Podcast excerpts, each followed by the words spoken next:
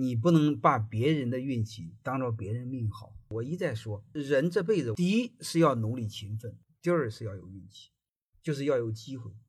机会我把握住了，别人没把握住，所以能把握机会也是能力。我们不要给我们自己不作为，自己是屌丝找借口。别人运气好和运气无关，和你是不是有心人有关。你不能说别人运气好成为自己不作为的借口。欢迎大家的收听，可以联系助理加入马老师学习交流群：幺五六五零二二二零九零。